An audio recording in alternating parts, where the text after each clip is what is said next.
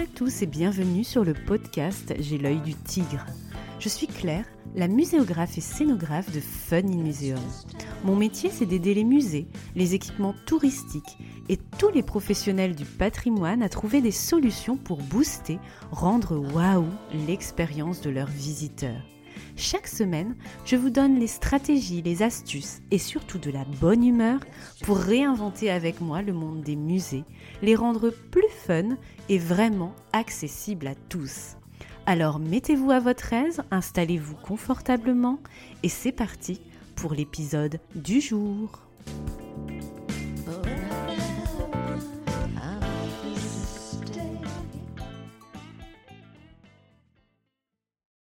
Bonjour et bienvenue dans la nouvelle saison de J'ai l'œil du tigre, premier podcast de 2022. Je suis ravie de vous retrouver. Je vous souhaite, je te souhaite bien sûr une très belle année, qu'elle soit remplie de petits et de grands bonheurs, de belles rencontres, d'éclats de rire et de bonne humeur bien sûr. Je te souhaite de l'épanouissement, sur le plan personnel que professionnel, notamment ici avec moi où je vais tout faire pour t'aider à briller, à mieux briller peut-être dans ce secteur culturel, des métiers des musées, des expositions et du patrimoine. Alors, ready to shine? Justement, vous le savez peut-être déjà si vous me suivez sur les réseaux sociaux, ready to shine est mon mantra pour cette année 2022, mais c'est aussi le nom d'un nouveau format pour le podcast J'ai l'œil du tigre que vous allez justement découvrir aujourd'hui. En effet, tous les 15 jours, je vais vous proposer un épisode plus court comme aujourd'hui de 5-8 minutes environ qui sera plus intimiste et davantage centré sur la motivation et la bonne humeur dans nos métiers de la culture. On le sait, ce n'est pas un secteur toujours facile pour trouver un emploi, pour s'épanouir dans celui qu'on est parvenu à décrocher. On prépare des concours, on pense à se reconvertir, on est parfois dans un cul-de-sac dans sa carrière ou dans un projet avec un dossier qui n'en finit pas, une hiérarchie qui nous court sur le haricot ou un quotidien, un statut qui nous déplaît peu importe, on en passe tous par là, moi aussi. On a parfois besoin d'un petit coup de boost, un shoot de motivation et de bonne humeur quand on a envie de tout envoyer valser avec des propos réconfortants qui nous disent non, tu n'es pas tout seul dans cette galère, moi aussi courage, tu vas y arriver. Voilà quelques conseils qui peuvent t'aider. Ce type de conversation, j'en ai souvent avec les clients que j'accompagne, les étudiants que j'ai formés en 13 ans d'enseignement, les personnes qui suivent aussi mes formations en ligne depuis juin 2021 ou avec qui je discute tout simplement sur les réseaux sociaux.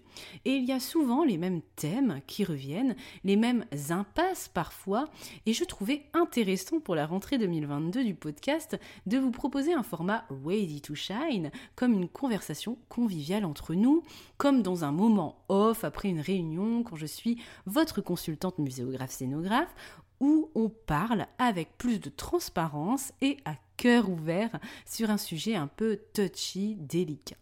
Je vais donc souvent te tutoyer dans ce type d'épisode car c'est à toi que je m'adresse pour t'aider à briller davantage. Aujourd'hui, on va parler du syndrome de l'imposteur. Oh là là, il est méchant celui-là, dont on est très nombreux à connaître dans notre carrière dans le secteur très prisé de la culture et des musées. Le syndrome de l'imposteur, c'est avoir le sentiment de ne pas avoir de légitimité à être là où on est on a l'impression d'être un imposteur, donc, dans le poste qu'on occupe, dans telle ou telle structure, dans sa recherche d'emploi, à un entretien d'embauche, sur sa petite chaise lorsqu'on passe l'un des concours pour devenir attaché de conservation et compagnie, quand on tape à la porte de son boss pour lui demander de faire évoluer ses missions et son poste aussi. Alors, est-ce que ça te parle cette situation? Personnellement, je l'ai connu à différents temps de ma carrière dans le public et le privé. Il pointe parfois le bout de nez coriace, mais désormais j'ai appris à lui faire un petit uppercut pour le renvoyer illico presto d'où il vient avec l'œil du tigre. Et je suis sûre que toi aussi tu peux faire pareil grâce à ces petits conseils. Le syndrome de l'imposteur est beaucoup dû au syndrome de la bonne ou du bon élève et à l'éducation reçue. On pense toujours qu'on doit travailler très dur, souffrir le martyr pour avoir quelque chose et atteindre un objectif. Alors oui, bien sûr, rien ne s'obtient sans un minimum d'effort, mais parfois on n'est juste pas là au bon moment, on n'a pas les bonnes personnes en face de nous, c'est pas le bon timing tout simplement. Bref, quand quelque chose ne se fait pas, un projet qui capote, une embauche, la sélection à un concours, l'évolution d'un poste, eh bien c'est tout simplement qu'on ne contrôle pas tous les pans de la situation et que ce n'est pas de notre faute. Alors ne te blâme pas s'il te plaît si tu as connu récemment l'une de ces déconvenues et même il y a un peu plus longtemps. C'est ce que je me dis parfois quand je ne gagne pas un marché pour X raisons ou qu'une collaboration ne se fait pas. Bref, ce n'est pas forcément toi, tu n'es pas toujours au cœur de l'équation et il y a des paramètres que tu ne contrôles pas et ce n'est pas grave, lâche prise sur ce volet. Si tu souffres du syndrome de l'imposteur, c'est aussi à cause de trois raisons. 1. Le manque de confiance en toi. 2. Les mauvaises comparaisons. Et 3. L'écoute constante de la vie des autres. Bref, les trois trucs qui te minent le moral, te fait perdre ta motivation et t'empêchent de briller. Alors écoute-moi bien aujourd'hui. 1. Tu manques de confiance en toi et rassure-toi, ça se travaille. C'est comme le sport, au début tu galères, ça fait 20 minutes que le cours a commencé et tu regardes déjà l'horloge et tu es déjà au bout de ta vie.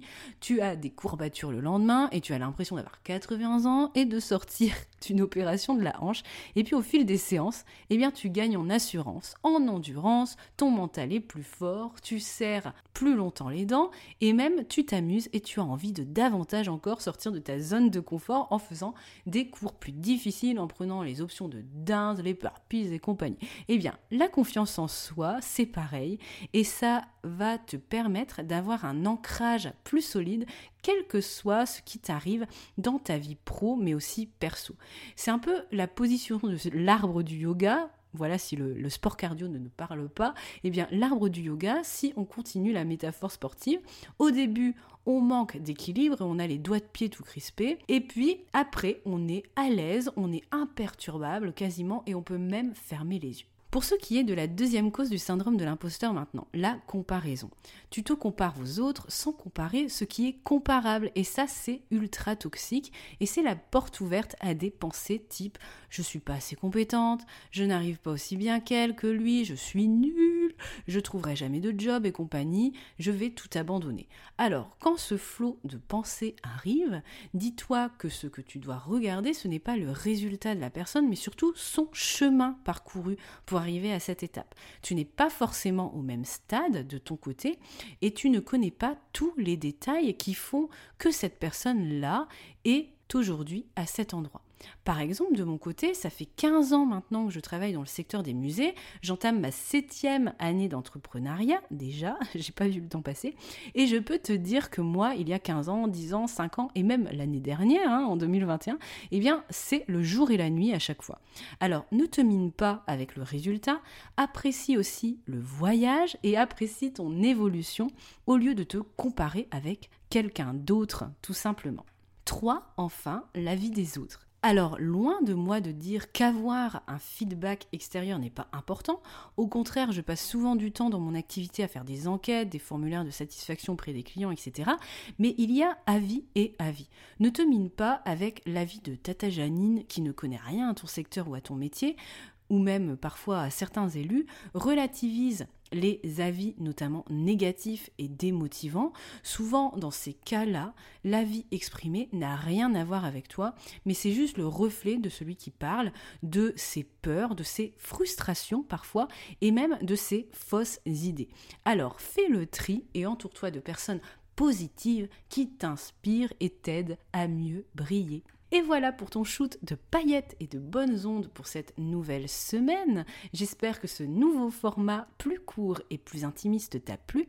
N'hésite pas à me partager des idées de sujets d'interrogation pour cette nouvelle rubrique Ready to Shine par mail ou sur les réseaux sociaux. Mes contacts sont en description de l'épisode ou sur le site web tout simplement. La semaine prochaine, on reprend le podcast habituel, mais on reste dans le bien-être avec une nouvelle invitée qui te veux du bien en parlant muséothérapie. Qu'est-ce que c'est que ce truc? À mardi prochain pour le découvrir dans la bonne humeur. Just how